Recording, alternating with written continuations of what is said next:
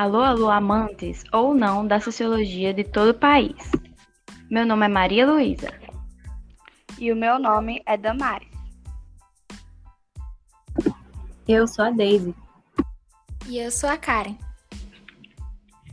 No episódio de hoje do nosso podcast, iremos expor um pouco acerca da trajetória de Max Weber, de suas principais ideias e conceitos, e também da sua obra Economia e Sociedade, base da primeira temporada de Atemporal. O roteiro deste episódio foi escrito por Karen Suelen Damares de Moraes, e as principais fontes foram O Mundo Educação e Brasil Escola. Bem, Max Weber, como já dissemos no episódio anterior, ele é um dos principais teóricos da sociologia e ocupa juntamente a Emily Durkheim e Karl Marx uma das bases da chamada Tríade da Sociologia Clássica. Seu nome completo é Karl Emil Maximilian Weber. Ele nasceu no ano de 1864 e morreu no ano de 1920.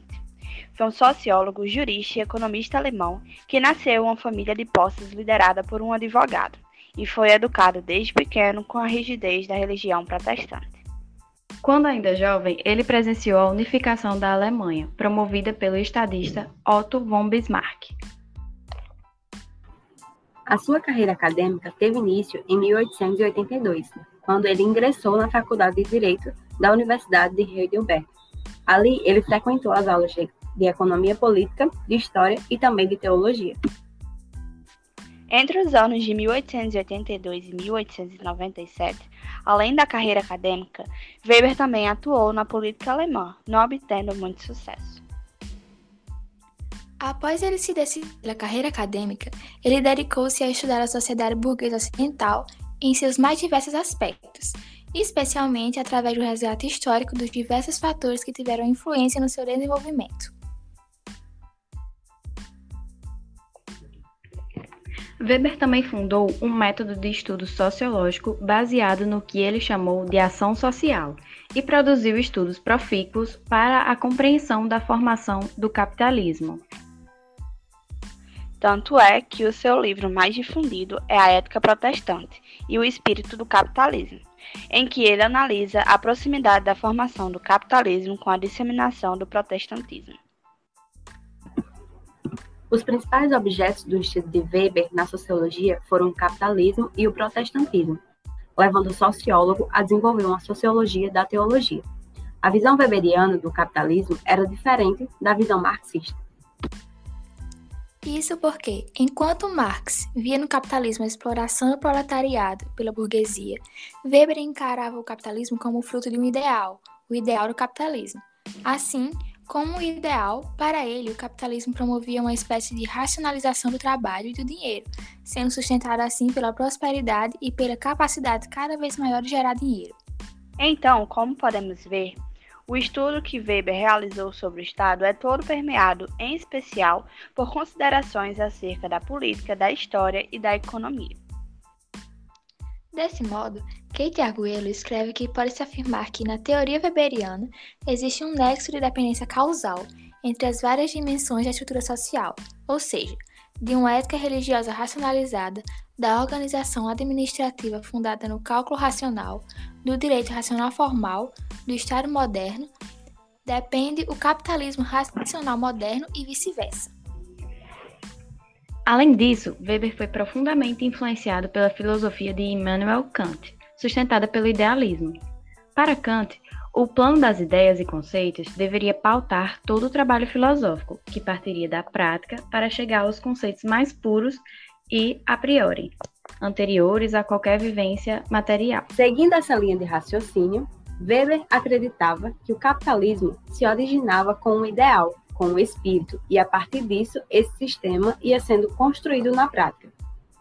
Com base nesse ideal, surgiu a noção de administração como ciência, capaz de promover o crescimento do capital. Weber, acima de tudo, era um homem muito rígido consigo, e a sua idealização do trabalho e do sucesso financeiro, como realização de um homem digno, parecia acompanhar a sua vida.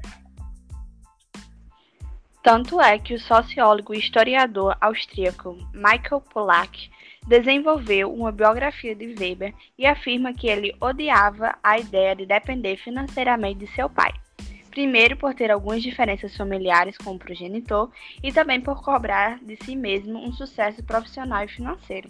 Sucesso esse que geralmente é demorado para quem está iniciando uma carreira de pesquisador acadêmico. Um reflexo disso foi o seu casamento com a escritora feminista Marianne Schnitger, o qual foi adiado por anos, tendo sido realizado apenas em 1894, quando o sociólogo finalmente conseguiu um emprego. Para piorar, nesse período de espera, antes do noivado definitivo, um amigo de Weber havia pedido Marianne em casamento, o que causou ainda mais desgosto em Weber com a sua própria vida, afirma o sociólogo polaco. Já em 1887, a mãe de Weber decide viajar para visitá-lo e o pai dele não permite que a esposa vá sozinha. E Weber não gosta da ideia de recebê-lo em casa, expulsando-o na sua chegada. Após algum tempo, seu pai morre e Weber tem um colapso mental e entra em uma profunda depressão, o que o impede de trabalhar. Diante disso, ele conseguiu uma licença da universidade e decidiu viajar, percorrendo vários lugares da Europa e conhecendo os Estados Unidos. Nesse período, ele tenta voltar a lecionar, mas não obtém êxito, no entanto, por conta de sua doença. A sua situação mental o atormentava, principalmente pela vergonha que tinha devido não poder trabalhar e por ser orgulhoso, ainda mais por ser sustentado por uma licença. Com isso, em 1903, Weber pediu demissão da universidade, o que lhe foi negado por sua competência. A administração pública entra em acordo com ele e o concede uma aposentadoria e torna-o professor honorário da Universidade de Heidelberg, direcionando a ele uma carga horária mínima de trabalho, o que deu certo para que Weber voltasse a trabalhar e recuperasse a sua saúde mental. E foi nesse período de retorno que Weber voltou a escrever com intensidade, redigindo inclusive a sua obra magna, A Ética Protestante e o Espírito do Capitalismo. Max Weber também vivenciou a Primeira Guerra Mundial e, em 1919, foi conselheiro da delegação alemã nas conferências que antecederam o Tratado de Versalhes. Entre 1919 e 1920, Weber também atuou como membro da comissão que formulou a Constituição de Weimar, documento que oficializou a chamada República de Weimar, período republicano da Alemanha que iniciou com o fim do Segundo Reich e terminou com o início do Terceiro Reich, terceiro império que se iniciou com a chegada de Hitler ao poder em 1933. Por fim, em 1920, Weber pegou uma pneumonia severa que o acamou e levou à morte aos 56 anos de idade. Até então, o sociólogo havia publicado apenas os livros A Ética Protestante e o Espírito do Capitalismo, em 1905, Economia e Sociedade, em 1910 e A Ciência como Vocação, em 1917.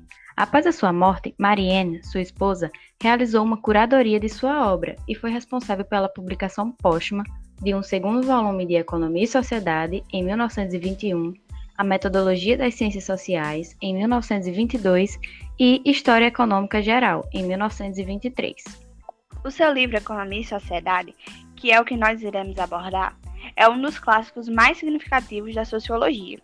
Ele é um tratado de sociologia geral que tem o objetivo de tornar clara as diferentes formas de economia, direito, dominação e de religião, inserindo-as num único sistema conceitual propõe-se a colocar em evidência a originalidade da civilização ocidental enquanto Estado moderno racional, comparativamente às outras civilizações.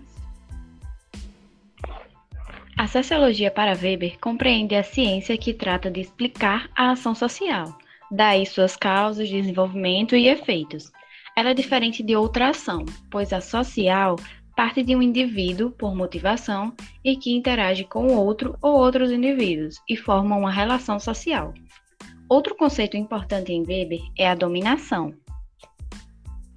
Os tipos de dominação são três: racional, tradicional e carismática. A tipologia se fundamenta no caráter da motivação que comanda a obediência. Tais tipos de dominação se encontram muito presentes no livro Economia e Sociedade. Então, por hoje é só, pessoal, mas fiquem ligadinhos que todo domingo e toda quarta tem podcast novo por aqui. Até loguinho! E não se esqueçam de compartilhar com todo mundo. Tchau e obrigada!